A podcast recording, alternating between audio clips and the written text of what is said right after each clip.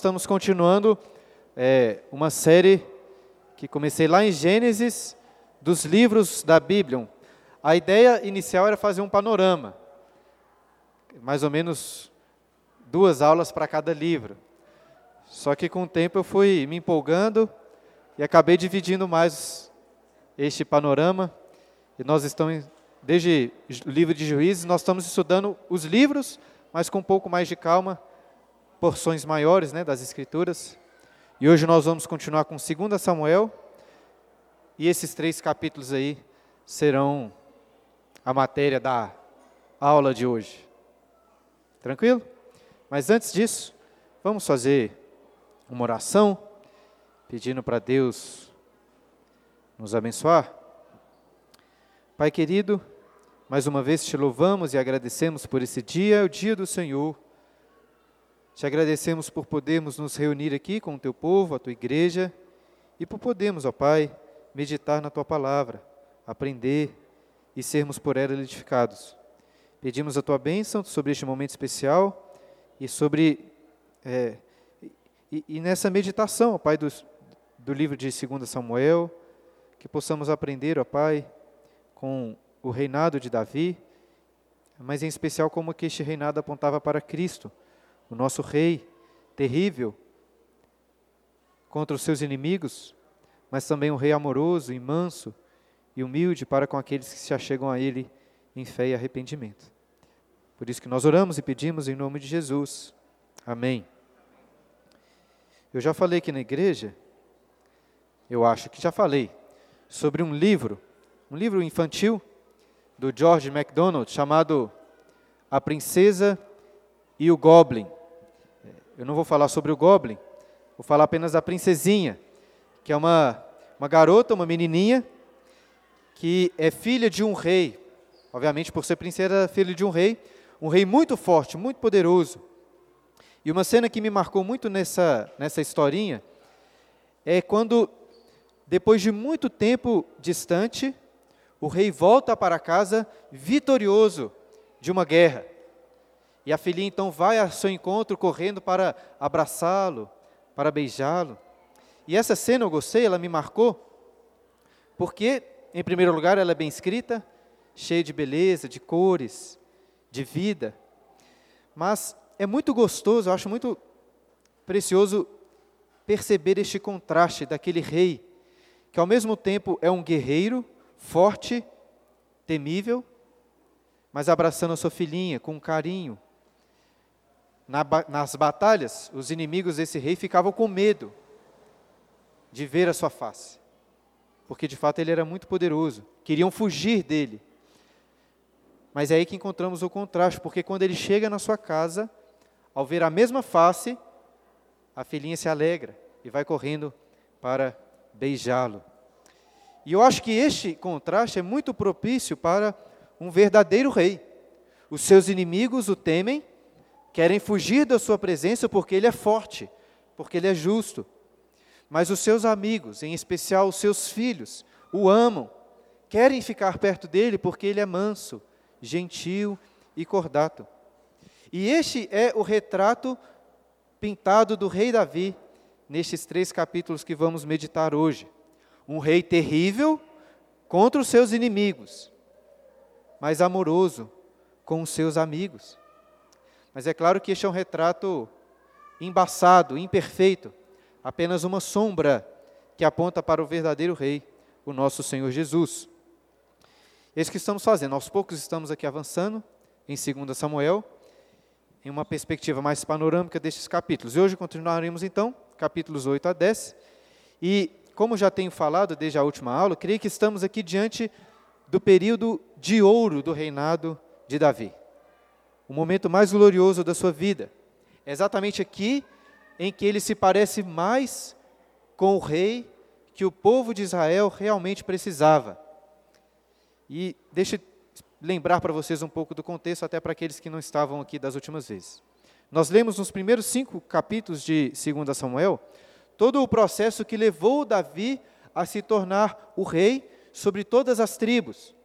Foram sete anos de muito sangue, de muitas guerras, mas finalmente, no capítulo 5, Davi é ungido rei sobre todas as tribos de Israel. Ele antes era apenas da tribo de Judá. E agora, como rei de todas as tribos, nós lemos no capítulo 5 que Davi conquista a cidade de Jerusalém, que está bem no coração de Israel, e escolhe Jerusalém para ser a capital do reino. Dessa forma, no capítulo 6, após alguns tropeços, tropeços fatais até, Deus abençoa e Davi leva a arca da aliança para a capital, para Jerusalém. E depois no capítulo 7, se você puder, abra aí sua Bíblia, capítulo 7, que nós lemos da última, na última aula. O capítulo 7 começa destacando o ápice deste reinado de Davi, dizendo assim no versículo 1, capítulo 7, versículo 1. Sucedeu que, habitando o rei Davi em sua própria casa, tendo-lhe o Senhor dado descanso de todos os seus inimigos em redor. Ou seja, Davi agora tinha descanso, o Senhor deu a ele paz para os seus inimigos, em relação aos seus inimigos. Nesse contexto, nós lemos da última vez que Davi não achou justo morar em uma casa, um palácio real tão bom, enquanto a arca de Deus estava no tabernáculo.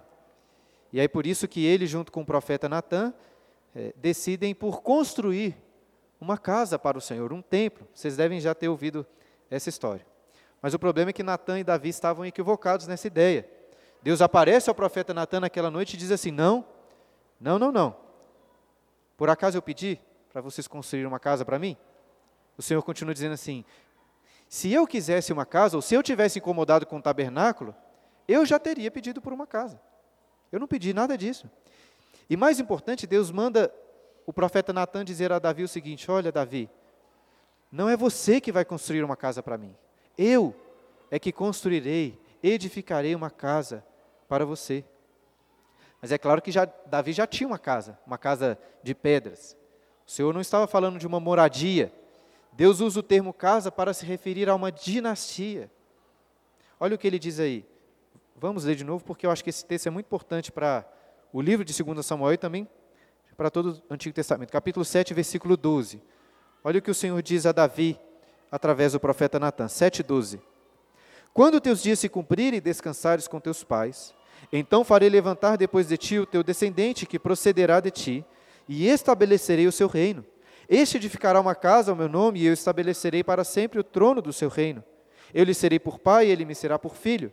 Se vier a transgredir, castigá-lo-ei com varas de homens e com açoites de filhos de homens. Mas a minha misericórdia se não apartará dele, como a retirei de Saul, a quem tirei de diante de ti. Porém a tua casa e o teu reino serão firmados para sempre diante de ti. Teu trono será estabelecido para sempre, segundo todas essas palavras e conforme toda essa visão. Assim falou Natã a Davi. Então, por que o reino de Davi seria eterno? Por causa da sua própria capacidade? Não. Por causa da misericórdia de Deus. O Senhor prometeu aqui que iria tratar a descendência de Davi de uma forma especial. Não como escravos, mas como filhos. Se o povo de Israel desobedecesse, e o povo iria desobedecer, Deus iria discipliná-los, como diz aqui, como um bom pai e amoroso faz. Contudo, eles nunca seriam lançados fora, como Deus rejeitou Saul, como Saul foi lançado fora. Deus teria misericórdia deles. Então, este é o grande destaque desta aliança que Davi faz com Davi no capítulo 7. Davi não era em si mesmo um rei melhor do que Saul. Eu acho até que em muitas coisas Davi foi até pior. Quando chegarmos em Salomão, filho de Davi, veremos que o nível não aumenta. Parece que até é o contrário. Mas pela misericórdia de Deus, Davi e os seus filhos e o seu reino seria preservado. Então é com este acontecimento que nós agora devemos entrar no capítulo 8. Se você puder, mantenha sua Bíblia aberta aí, nós não vamos ler todos os três capítulos, leremos algum, alguns versículos apenas, mas é importante que você mantenha aí para acompanhar. O versículo primeiro começa com um depois disso. Nós lemos que Deus havia dado descanso a Davi dos seus inimigos. Mas parece que agora Davi vai para a ofensiva vai para o ataque. Olha aí a partir do primeiro versículo, capítulo 8. Depois disso, feriu Davi os filisteus e os sujeitou, e tomou de suas mãos as rédeas da metrópole. Também derrotou os moabitas, fê-los deitar em terra e os mediu. Duas vezes um cordel para os matar, uma vez um cordel para os deixar com vida. Assim ficaram os moabitas por servos de Davi e lhe pagavam tributo. Também Adadezer, filho de Reob, rei de Zobá, foi derrotado por Davi quando aquele foi reestabelecer o seu domínio sobre o rio Eufrates. Tomou-lhe Davi mil e setecentos cavaleiros e vinte mil homens de pé. Davi já todos os, seus, os cavalos dos seus carros, menos para cem deles. Vieram os sírios de Damasco a socorrer a Dezer, rei de Zobá. Porém, Davi matou dos sírios vinte e dois mil homens. Davi pôs guarnições na Síria de Damasco, e os sírios ficaram por servos de Davi e lhe pagavam tributo. E o Senhor dava vitórias a Davi por onde quer que ia. Tomou mais o rei muito grande quantidade de bronze de Betá e de Berotai, cidades de Adá, Dezer. Eu coloquei para vocês ali no quadro um esboço do que nós vamos, dos pontos né, que nós vamos passar em cada capítulo, mas para que você acompanhe aí com, com facilidade. E antes então de falar sobre cada uma dessas vitórias que Davi, nós lemos aqui de Davi, eu acho que é importante, como coloquei ali no primeiro ponto, ressaltar aqui é, o que vai justificar essa ofensiva da parte de Davi. Perceba que Davi não estava aqui simplesmente se defendendo, ele estava atacando. E, e eu acho, pelo menos, que geralmente aqueles reinos que estão atacando outros povos estão equivocados, estão errados. Mas por que Davi, por que Deus estava abençoando Davi nestes ataques? Deixa eu colocar aqui quatro pontos para justificar Davi. O primeiro ponto é que todos esses povos, todos esses lugares, eram muito próximos a Israel. Impactavam diretamente o reino, o reino que não era de Davi propriamente, o reino que era do Senhor. O segundo ponto é que Davi está agindo aqui com base naquela aliança que lemos no capítulo 7. Quando Deus fala explicitamente que daria a Davi vitórias sobre os seus inimigos, daria para ele domínio sobre os inimigos. O terceiro ponto é que muitos desses povos aqui estavam ocupando territórios que Deus havia dado para Israel, mas que os israelitas ainda não tinham conquistado. E por fim, o quarto e principal ponto para justificar Davi, que está relacionado aos três primeiros, é que Davi está aqui agindo de acordo com a direção de Deus. A direção que Deus anteriormente deu ao povo de conquistar a terra prometida. Além disso, devemos nos lembrar que desde os dias de Abraão, Deus havia dito que o povo de Israel seria um instrumento para punir aqueles povos cananitas, para punir os inimigos de Deus. O que nós precisamos entender é o seguinte: esses povos eram inimigos de Davi, mas mais do que isso, eram inimigos do próprio Deus.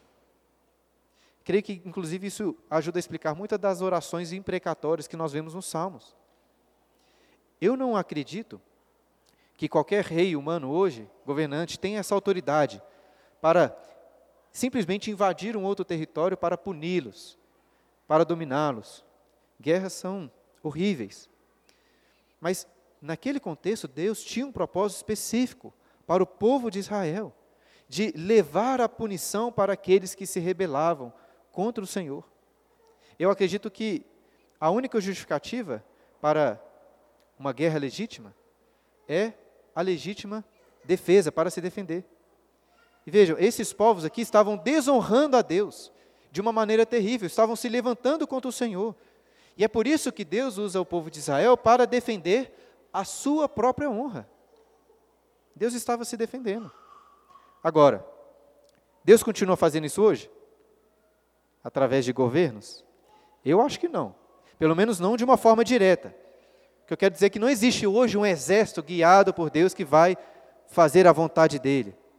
O Senhor guia os cristãos, o seu exército, mas que usam armas espirituais. Agora, naquele contexto era diferente. Davi estava sendo um instrumento nas mãos de Deus para conquistar a terra prometida e para punir os inimigos de Deus, os inimigos do Senhor. Então é com esse contexto em mente que nós devemos olhar para essas vitórias. Eu queria entrar um pouco nos detalhes que nós lemos aí nesse capítulo. Olhe novamente para o texto e veja aí no primeiro versículo que Davi feriu os filisteus e tomou tomou as rédeas da metrópole. Que metrópole é essa? Lá, de acordo com 1 Crônicas capítulo 18, versículo 1, você vai ver que Davi conquistou aqui a cidade de Gate. A cidade de Gate e as, as suas aldeias, que eram dos, dos filisteus.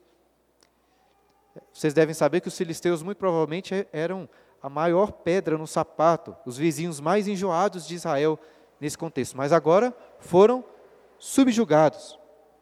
Aí depois, olhe no versículo 2, é dito que Davi derrotou os moabitas. Só que aí ele derrotou com alguns requintes de crueldade. O texto diz que ele colocou todos os moabitas deitados, assim como numa fila. Aí pegou uma corda, um cordel de medir, e dois terços, ele falou assim, dois terços daquele, imagina que tanto de soldado no chão, dois terços, da, a, cada, a cada duas medidas de corda, mata. A cada um terço, deixa viver para ser servo. Parece até um regime nazista, né? uma coisa assim meio terrível, né? Mas foi o que o texto diz que Davi fez. É, e pelo menos não me parece uma medida assim tão, tão razoável, tão justa, né? Eu sei, por exemplo, que o, o autor de Crônicas, eu já disse isso aqui para os irmãos, o autor de Crônicas, ele parece ser muito mais favorável a Davi. É, é claro que o autor de Crônicas e de Samuel são inspirados por Deus, não me entendam mal. Mas são são livros escritos em contextos distintos. E o autor de Crônicas, ele não faz tanta questão de ressaltar os erros de Davi igual ao autor de Samuel. E ele, por exemplo, não fala nada sobre isso aqui, só fala que os moabitas foram mortos ou foram conquistados por, por Davi, sem citar esse, se eu posso chamar assim, esse detalhe. Né?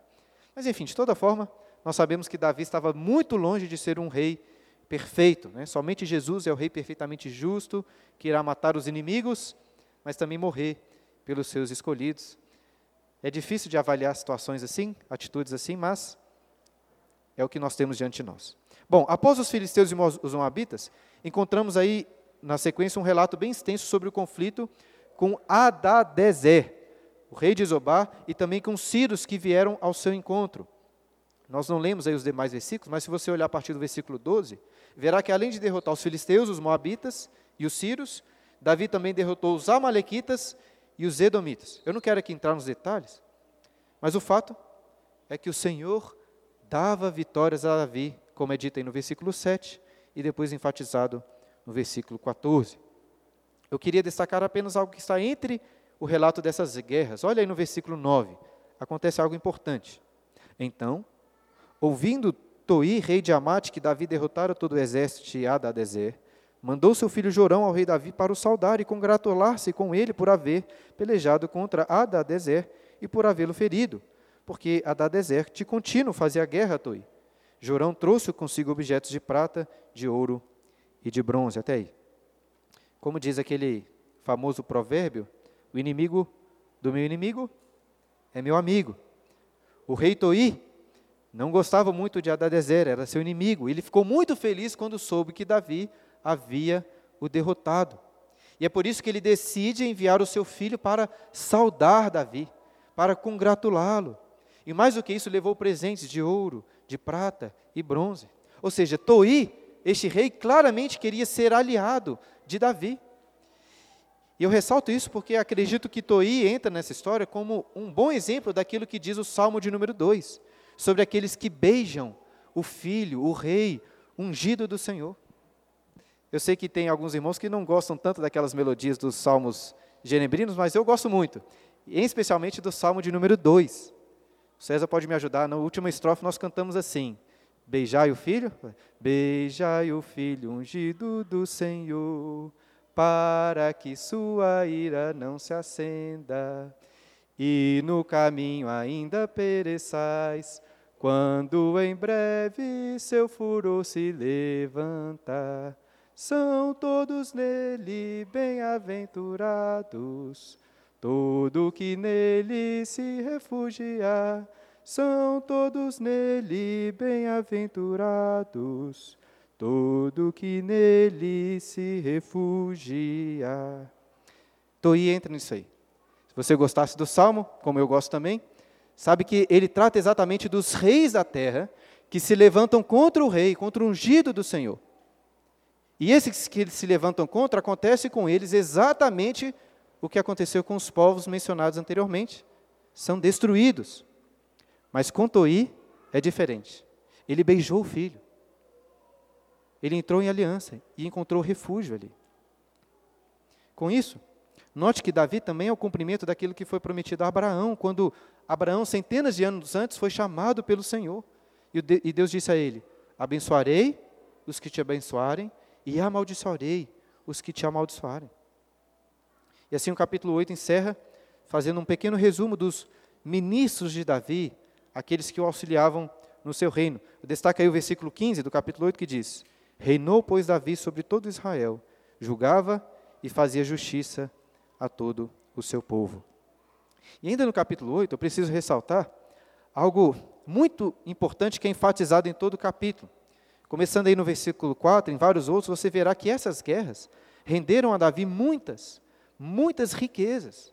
Além dos tributos que os reis pagavam, os povos subjugados pagavam, eles deram muitos presentes e também Davi conquistou muitos despojos. Leio novamente aí no finalzinho do versículo 10 até o versículo 12. Final do versículo 10.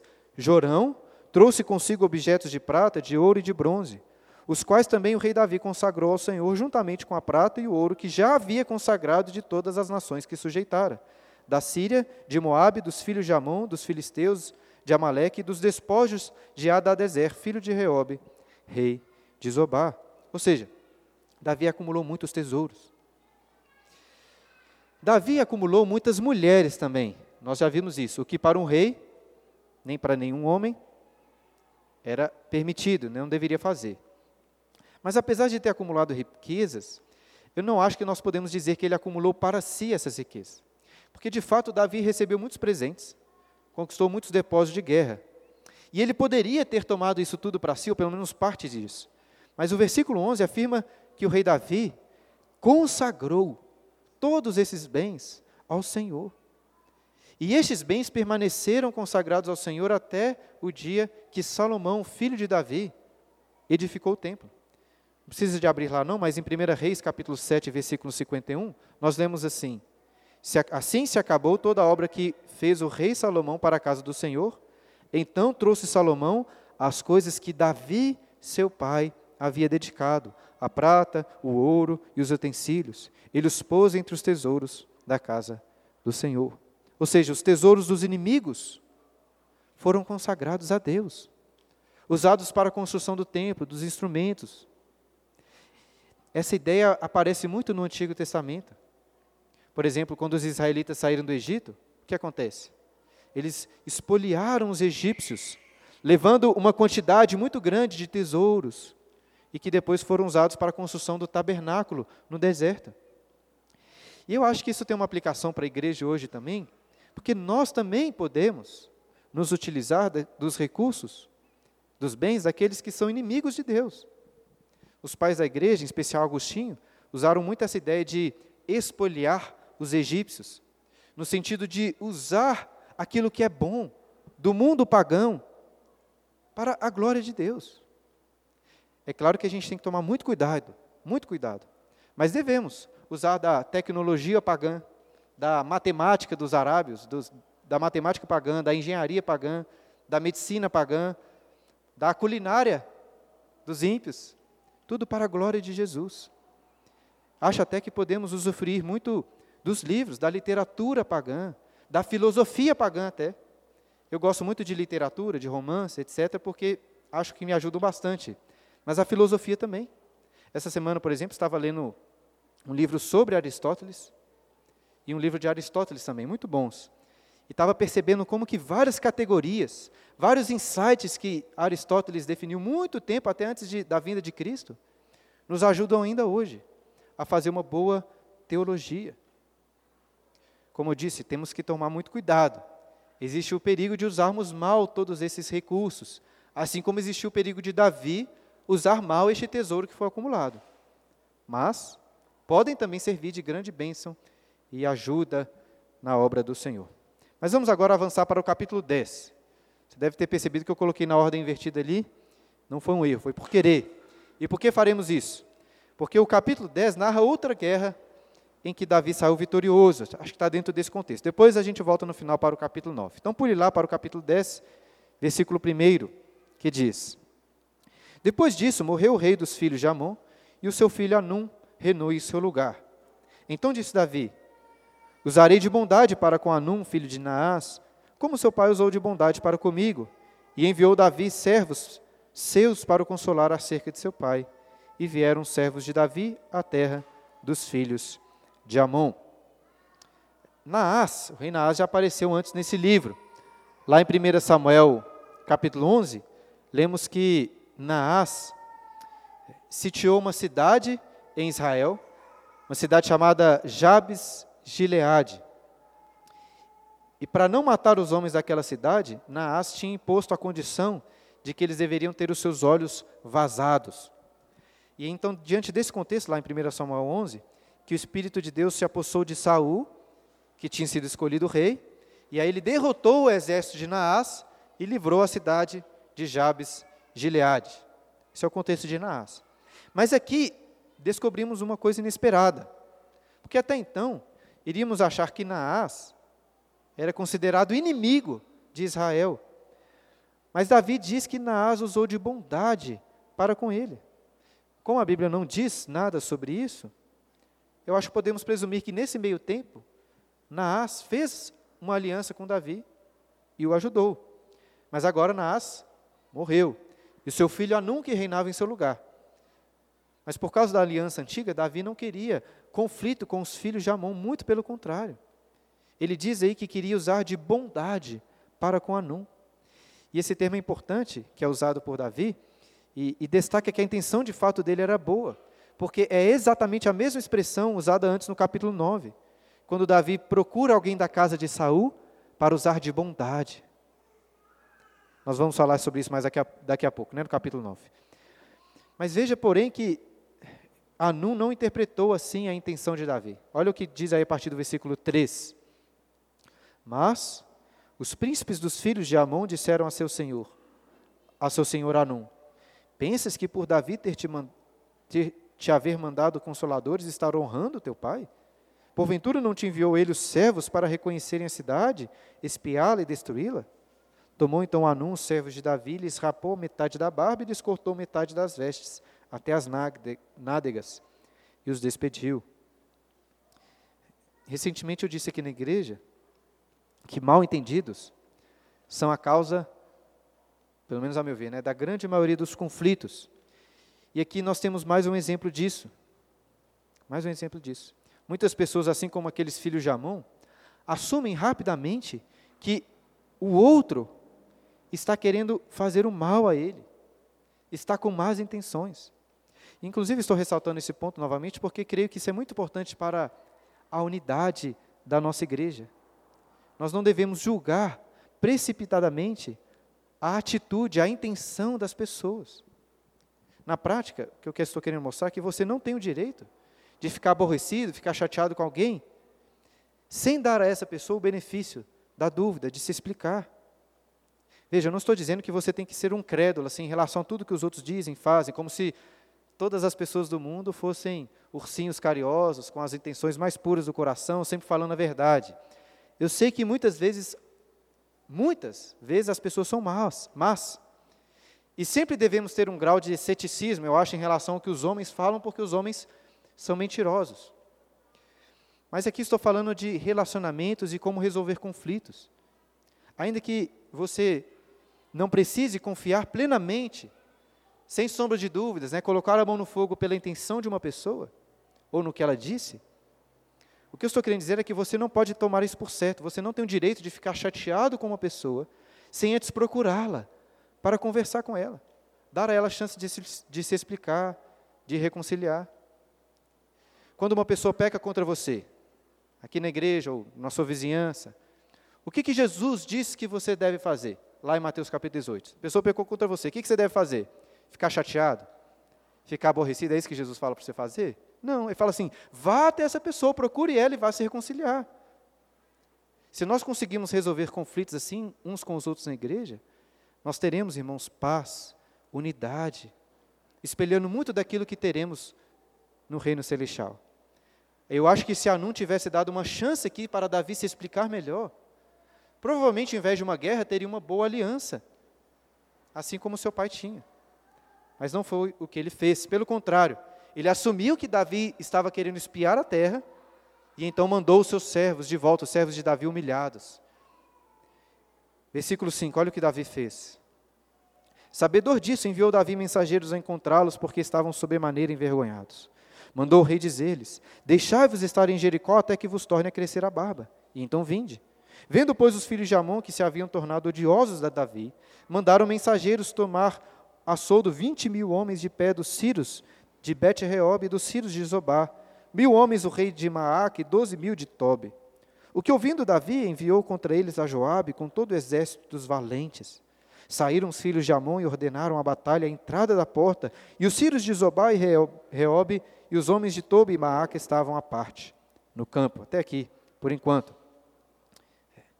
Veja que pior do que mandar os servos humilhados, nós lemos que Anum fez uma aliança com os Círios, novamente os Círios aparecem aí, para lutar contra Davi.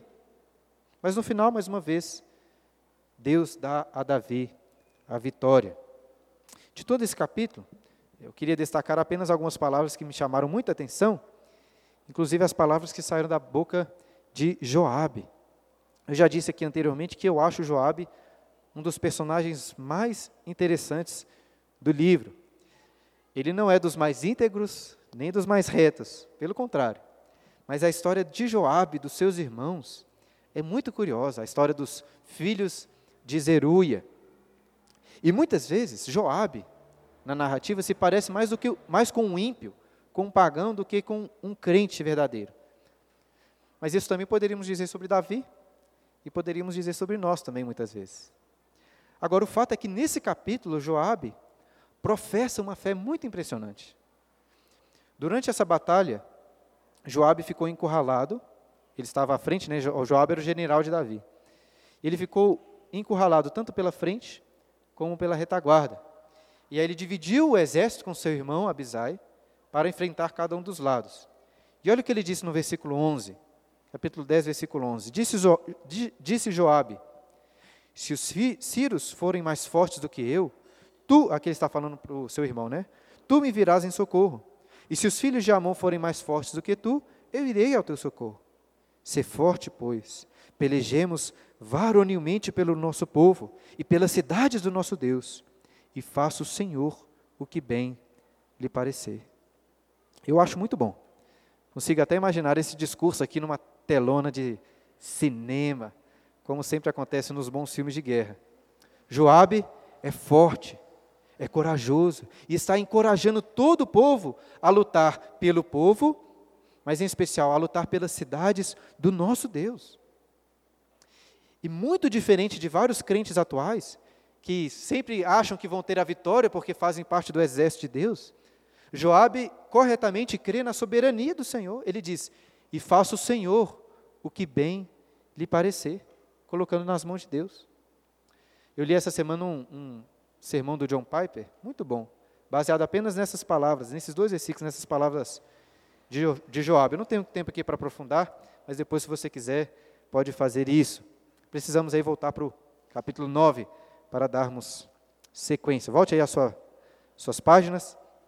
Deixaremos agora os campos de batalha, o sangue do capítulo 8, do capítulo 10, para entrarmos na casa, no palácio do rei Davi. E aqui iremos admirar aquele belo contraste que falei na introdução, de grandes reis que são fortes, temíveis na guerra, mas são amorosos, são cordiais na sua casa. Capítulo 9 começa dizendo, versículo 1: Disse Davi: Resta ainda, porventura, alguém da casa de Saul, para que use eu de bondade para com ele por amor de Jonatas? Preciso voltar aqui um pouco no contexto para entender essa pergunta de Davi. Você já deve saber disso, mas não custa lembrar. Lá em 1 Samuel capítulo 20, nós lemos Davi fazendo um juramento com Jonatas, o filho de Saul. Davi e Jonatas se amavam muito, como verdadeiros amigos. O problema era que Saul, o pai de Jonatas, você, deve, você lembra disso? Queria matar Davi. Jonatas, porém, amava Davi. E sabia que Deus havia escolhido Davi para ser o rei em Israel, no lugar de, de Saul, seu pai. E nisso tudo, Jonas não teve nenhum ciúmes, não teve inveja de Davi, muito pelo contrário. Ele sabia que Davi se tornaria rei. E sabendo disso, Jonatas faz com Davi, ou fala com Davi para que fizesse com ele uma aliança, fazendo Davi jurar que usaria de bondade para com os descendentes dele. E agora nós encontramos Davi querendo cumprir o seu juramento, a sua promessa. Os irmãos aqui da igreja sabem que eu não sou o maior de todos os fã, fãs de política, muito menos de políticos. E um dos motivos é porque políticos costumeiramente deixam de cumprir as suas palavras. Na época de campanha, estamos chegando nessa época, fazem inúmeras promessas, mas assim que são eleitos, deixam de lado. Né? Certamente você sabe do que eu estou falando. Mas eu acho legal que Davi não faz isso. Ele era agora rei em Israel e decide cumprir com o que havia prometido. E eu preciso ressaltar, inclusive, que não tinha ninguém para cobrar Davi da promessa que ele fez. Por quê? Por que, que não tinha ninguém para é, é, cobrar dele dessa promessa? Porque não foi uma promessa de campanha, não foi uma promessa pública. Ele fez uma aliança em secreto com Jonatas. A única pessoa que sabia que poderia exigir esse compromisso estava morta. Isso, obviamente, tirando Deus. Ou seja, Davi temia Deus e amava Jonatas. Por isso decide cumprir a sua palavra e vai atrás de alguém da casa de Saul para que pudesse usar de bondade. Será que tinha alguém? Versículo 2. Havia um servo na casa de Saul cujo nome era Ziba. Chamaram-no que viesse a Davi. Perguntou-lhe o rei: És tu Ziba? Respondeu: Eu mesmo, teu servo. Disse-lhe o rei: Não há ainda alguém da casa de Saul para que use eu da bondade de Deus para com ele? Então Ziba respondeu ao rei: Ainda há um filho de Jonatas, aleijado de ambos os pés. E onde está? perguntou-lhe o rei. Ziba lhe respondeu: Está na casa de Maquir, filho de Amiel, em Lodebar. Então mandou o rei Davi trazê-lo de Lodebar, da casa de Maquir, filho de Amiel. Davi então descobre o único descendente de Saul vivo. Era um filho de Jonatas chamado Mefibosete, que você, se você se lembra, já foi apresentado no capítulo 4. E alguns detalhes são importantes sobre esse relato que acabamos de ler. O primeiro é que Mefibosete morava em uma cidade chamada Lodebar. Essa cidade significa literalmente lugar nenhum. Então, pelo nome, você deve imaginar onde que essa cidade ficava, né? bem no canto, é uma cidade, né, o nível da cidade dá para você imaginar. E a pergunta que levantamos é: o que, que um, um cara de Lodebar, de lugar nenhum, está fazendo agora dentro do palácio do rei? E outro detalhe importante, que é bem um detalhe assim, é o fato de que Mefibosete era manco, de ambos os pés, era um aleijado. Agora, você se lembra do que, que Davi disse quando ele conquistou a cidade de Jerusalém? Você lembra? Capítulo 5? Volte lá rapidinho. Quando Davi conquistou Jerusalém, que seria a futura capital e a sede do seu palácio, olha o que ele diz no capítulo 5, versículo 8. Estava em guerra contra Jebus, nessa cidade de Jerusalém. Davi, naquele dia, mandou dizer: Todo o que está disposto a ferir os jebuseus, suba pelo canal subterrâneo e fira os cegos e os coxos, a quem a alma de Davi aborrece. Por isso se diz: nem cego, nem coxo entrará na casa. Assim habitou Davi na fortaleza e lhe chamou a cidade de Davi. Foi edificando em redor, desde Milo e para dentro. Nesse contexto, Davi estava sendo sarcástico com os jebuseus, que quando Davi chegou com seu exército, o seu exército, os jebuseus, zombando de Davi, disseram que até os cegos e os coxos da cidade conseguiriam defender a cidade contra Davi. Mas mesmo assim, parece mais do que uma ironia aqui. Tanto que tem um ditado que foi fundado por causa disso: nem cego nem coxo entrará na sua casa. Eu, pelo menos, acho isso muito estranho. Mas pense comigo. Era muito comum que as pessoas deficientes não pudessem entrar na casa dos reis. Na realidade, pouquíssimas pessoas entravam na casa dos reis. Os cegos e os coxos, menos ainda. Como eles não conseguiam trabalhar, costumavam ser desprezados, pessoas pobres. Eu, e eu acho que existia pelo menos um pouco desse desprezo no coração de Davi quando ele diz essas coisas e nesse ditado. E eu destaco isso porque tudo isso torna ainda mais impressionante a história de Mefibosete, o manco. Olha o que nós lemos a seguir. Agora volte para o capítulo 10, desculpa, para o capítulo 9, versículo 5. 9, versículo 5. Então, mandou o rei trazê-lo de Lodebar, da casa de Maquir, filho de Amiel.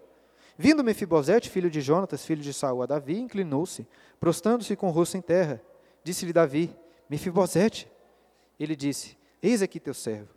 Então lhe disse Davi: Não temas, porque usarei de bondade para contigo por amor de Jonatas teu pai, e te restituirei todas as terras de Saul teu pai, e tu comerás pão sempre à minha mesa. Então se inclinou e disse: Quem é teu servo para teres olhado para um cão morto, tal como eu. Chamou Davi a Ziba, servo de Saul, e lhe disse: Tudo o que pertencia a Saul e toda a sua casa dei ao filho de teu senhor. Trabalhar-lhe-ás, pois, a terra, tu e teus filhos e teus servos, e recolherás os frutos, para que a casa de teu senhor tenha pão que coma. Porém, Mefibosete, filho de teu senhor, comerá pão sempre à minha mesa. Tinha Ziba quinze filhos e vinte servos. Esse é um relato muito impressionante. É quase que inacreditável. Nós poderíamos aqui gastar muito tempo refletindo sobre esses versículos, mas permita-me destacar apenas algumas coisas. Assim que Mefibosete chegou, note que ele se prostra diante de Davi, e Davi diz a ele assim: Mefibosete, não temas, não temas. Mefibosete devia estar morrendo de medo aqui. Mas por que, que ele estava com medo? Nós temos que entender o seguinte: quando uma nova dinastia assume o reinado de um determinado lugar, o que é mais comum de acontecer?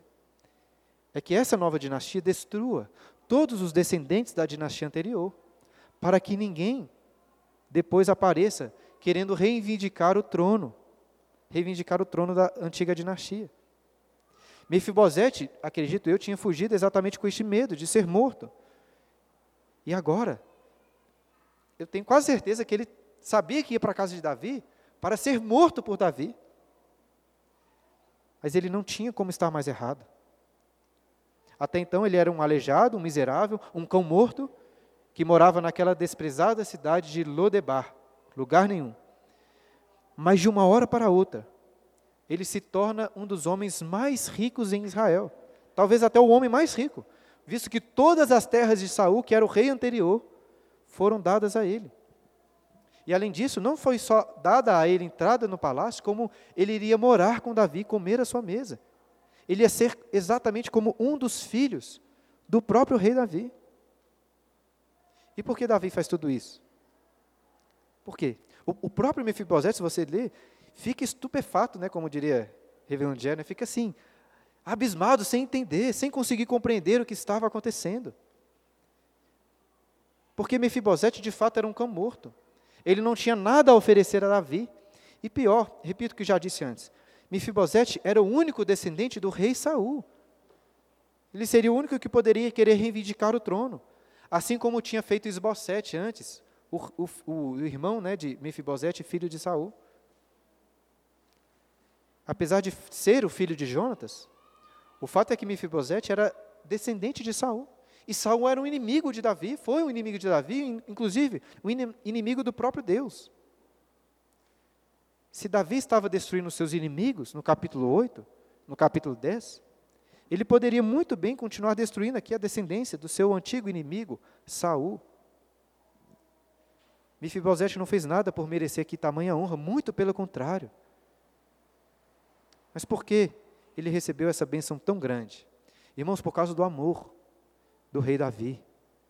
Como disse na introdução, esses capítulos narram o ápice, o pico mais alto do reinado de Davi. E eu acho que o ponto mais alto é exatamente este aqui no capítulo 9. Aqui encontramos Davi no seu auge. Todo mundo conhece a história de Davi e Golias, que realmente é muito boa. Mas esse relato com Mefibosete é tão impressionante, tão importante, que eu acho que é, coloca a fé de Davi ali quando lutou com Golias em segundo lugar. É claro, e, e, claro, eu acho que é aqui que Davi mais se parece com o rei que Israel realmente precisava. É aqui que ele parece, ilumina e traz mais luz para o Messias prometido. Porque assim como o rei Davi, que destruiu seus inimigos, o Messias viria para reinar e destruir todos os seus inimigos. É muito comum ouvirmos falar sobre Jesus no mundo em que vivemos, no mundo inteiro. Até lá no, entre os orientais, entre muçulmanos, hindus, vários outros. Jesus costuma ser admirado como um profeta, como um mestre, no mínimo como, no mínimo como uma pessoa do bem. Mas essas pessoas não tinham como estar mais enganadas, porque Cristo é revelado lá em Apocalipse capítulo 19 como um cavaleiro fiel e verdadeiro, cujos olhos são chamas de fogo. Da sua boca sai uma espada afiada para ferir as nações, inclusive deixando seus corpos para serem comidos pelas aves de rapina, para destruí-los completamente. Mefibosete tinha motivos para temer Davi, irmãos, por ser um filho de um inimigo, e nós temos muito mais motivos para temer a Cristo, para entrarmos na sua presença. Eu creio que essa humilhação de Mefibosete, o medo que ele tem, serve como um exemplo para nós. Porque por natureza somos inimigos de Deus. Precisamos entender isso. Essa semana estava lendo um livro que me foi indicado pela pela Vitória, a Vitória do Pedro. E o autor desse livro diz assim: o melhor que, enquanto autor, tenho para vos dar é essa esperança de vos poder ajudar a sentirem-se maus, merecedores do inferno. Só para pessoas assim é que a salvação serve para alguma coisa. Eu creio que também esse é o melhor que eu, enquanto pastor, tenho para vos oferecer. Não se enganem, meus irmãos, por natureza, vocês são maus, inimigos de Deus, merecedores do castigo. O amor de Deus não é algo que deveria fazer sentido para você, assim como o amor de Davi não fazia sentido para Mefibosete. Somente quando nos humilhamos, como Mefibosete, reconhecemos: eu sou um cão morto, é que poderemos desfrutar e contemplar a graça do amor de Cristo em nosso favor. Como Mefibosete, somos inimigos que foram reconciliados e transformados em filhos de Deus, para habitarmos em sua casa, comermos à sua mesa. Cristo é este terrível rei contra os inimigos, mas ao mesmo tempo é o rei que tem um coração manso e humilde para com aqueles que o buscam. O Messias é o servo sofredor de Isaías, que veio morrer pelos pecadores, mas é também o rei triunfante que veio esmagar os seus inimigos. E como é importante entendermos esses dois aspectos, essas duas realidades do nosso redentor, ao mesmo tempo em que confiamos nele e o amamos. Tememos mas o amamos, assim como aquela princesinha que se tem no início, que corre para abraçar o rosto do seu pai, o rei. Irmãos, que possamos beijar o filho, como fez Toí, e nos unimos a Cristo em aliança, como o nosso Senhor e o nosso Salvador. Poderia terminar por aqui, seria maravilhoso, com Davi no seu auge. Mas coloquei um pós-script ali para vocês, um,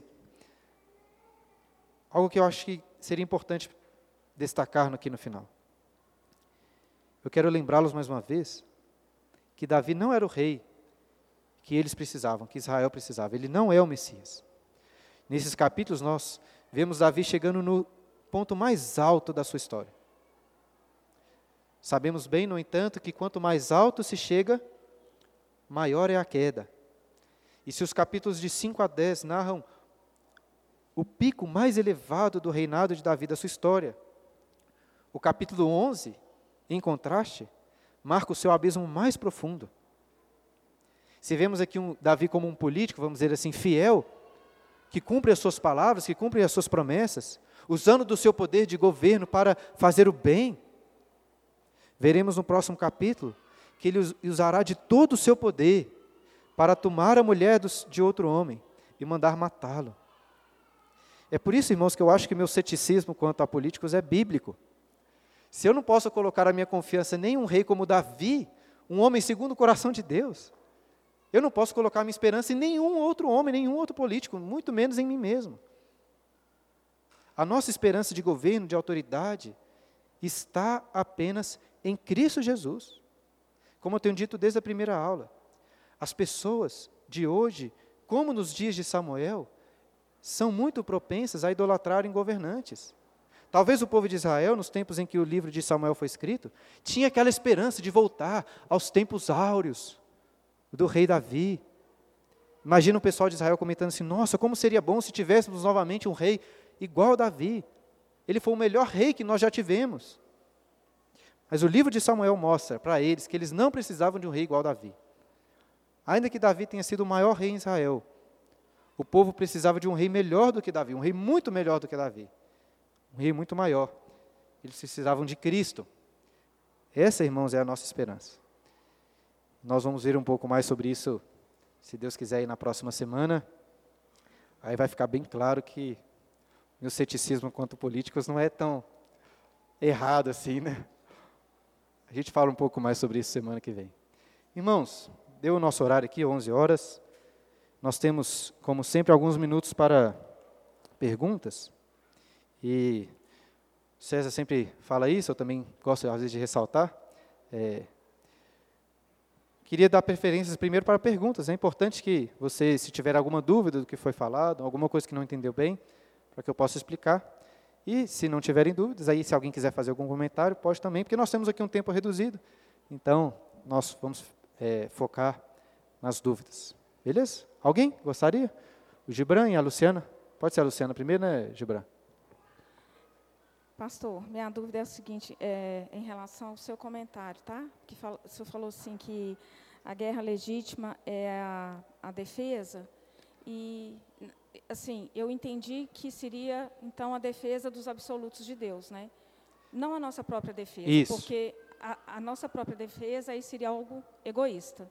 Mas quando você entra em guerra por justiça, por bondade, por, porque, por exemplo, se você não entrar em guerra contra alguma coisa que não é contra você, é, e aí é uma apatia, isso é animalesco, né? O único que não levanta o, o olhinho, a sobrancelha, quando a anta está sendo atacada pelo crocodilo, é o pássaro, assim. Mas o humano, quando vê alguma coisa que é... Ah, vamos falar abertamente, por exemplo, a matança dos, dos bebês é, indígenas, né, que, que cultural, algumas pessoas defendem aquela cultura e os cristãos não. A gente não vai entrar em guerra espe, é, especificamente é, contra eles nessa situação mas há um envolvimento nosso para poder provar que aquilo é errado. Então, Luciana, é, eu de fato passei por esse assunto de guerras justas, né? Isso é um assunto bem complexo, bem profundo, né? Pastores têm esse esse vacilo de às vezes entrar em termos profundos e complexos com poucas palavras, né? Isso acontece às vezes. Mas o que eu quis dizer é que, a princípio, o, o que eu acho que legitima uma guerra é a defesa. É, você não pode simplesmente querer atacar, invadir e atrapalhar a vida do outro porque você quer. É nesse sentido que eu quis dizer. É, tem que estar defendendo alguma coisa. Agora, como avaliar isso em várias circunstâncias, não é tão simples. É, eu, por exemplo, estou acompanhando quase nada, perto de zero do que está acontecendo na guerra lá na Rússia e Ucrânia. Mas eu tenho certeza, pelo que eu já vi, que existe esse discurso. Tipo assim, ah, não, a gente está invadindo aqui não é porque a gente quer invadir, a gente é imperialista e malvadão, é porque a gente quer defender o povo que está aqui. Então sempre existe esse discurso de defesa. A questão é se isso é legítimo. Né? Você citou o caso de bebês indígenas que são mortos. É, assim, não sei se convém a gente fazer uma guerra para acabar com uma cultura, mas Talvez fosse legítimo a gente proteger a vida dessas crianças, até com a, a força da espada. Não sei, talvez, talvez é uma possibilidade de, de uma guerra justa, entendeu? Estou entrando ali, invadindo um território inimigo para defender inocentes, entende? É, eu não estou defendendo que a gente faça isso, não. Mas, assim, é, hoje, por exemplo, a gente precisa ir lá na terra dos indígenas, não? Os, nós aqui, cidadãos dessas cidades metrópoles, somos muito piores, né? A gente mata pior do que os indígenas, a gente mata na barriga os filhos. E assim, é, a gente pode se levantar em guerra contra quem pratica o aborto? Difícil. Não, não sei se é o seu caminho que, que nós devemos seguir necessariamente, não é o poder da espada. Mas esse é um assunto difícil. De uma forma geral, que eu disse para você, nós não temos o direito de, ah, aquele povo é mau, então vou ali vindicar a defesa de Deus. Eu acho que no contexto de Davi, o que aconteceu era isso. Deus falou assim: a Davi, você vai lá para defender a minha honra. Deus tinha dito isso para Abraão. É, muitos anos antes, falou assim: ó, daqui a 400 anos, quando é, chegar a medida né, da, da iniquidade desses povos, os amorreus, etc., aí o povo de Israel vai entrar e vai puni-los. Porque Deus que estava punindo eles através de Israel. Inclusive, isso acontece depois o contrário. Né? Deus usa os assírios, os babilônios, para punir o povo de Israel. Então, isso acontece, Deus faz isso. O problema é como que os governantes também vão agir nesse, nesse processo de, de guerra. Todo esse papo para dizer o seguinte: essa é uma pergunta difícil. Não estou querendo dar uma resposta definitiva aqui, até porque quando eu começo a falar de política eu sou muito sei lá, exagerado, às vezes o pessoal pode me compreender mal. Então, prefiro ficar na minha e não falar muita coisa, não. Mas, ah, acho que o princípio é esse, né? Se proteger, a legítima defesa, em casos particulares, em casos maiores, é o que justifica qualquer agressão, eu acho. Por que, que você pode usar uma arma contra um bandido? Para se defender. Né? Não para atacar, mas para se defender. Em outras situações, eu acho que é o que, o que se aplica. Aí a dificuldade é ampliar do micro para governos né, e etc. Beleza? Minha resposta foi, eu sei que foi é, incompleta, mas é proposital. Depois a gente pode conversar particularmente, aí eu exponho as minhas convicções assim mais detalhadamente, porque este é um assunto complexo assim. O que, que legitima uma guerra, né? É difícil. Depois a gente pode conversar. Beleza? Fala, Gibran.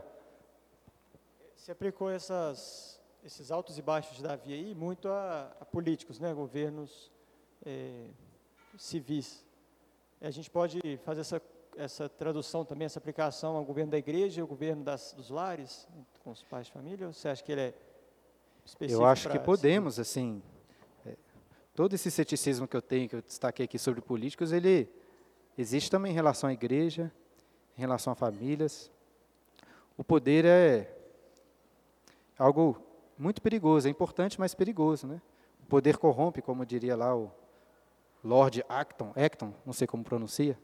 Poder corrompe né, e o poder absoluto corrompe absolutamente. É, nós vamos ver isso claramente no rei Davi.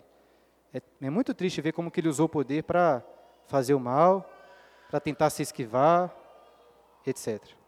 Esse tipo de poder, ele aparece, esse poder corrupto, né, corrompido, aparece em todas as esferas.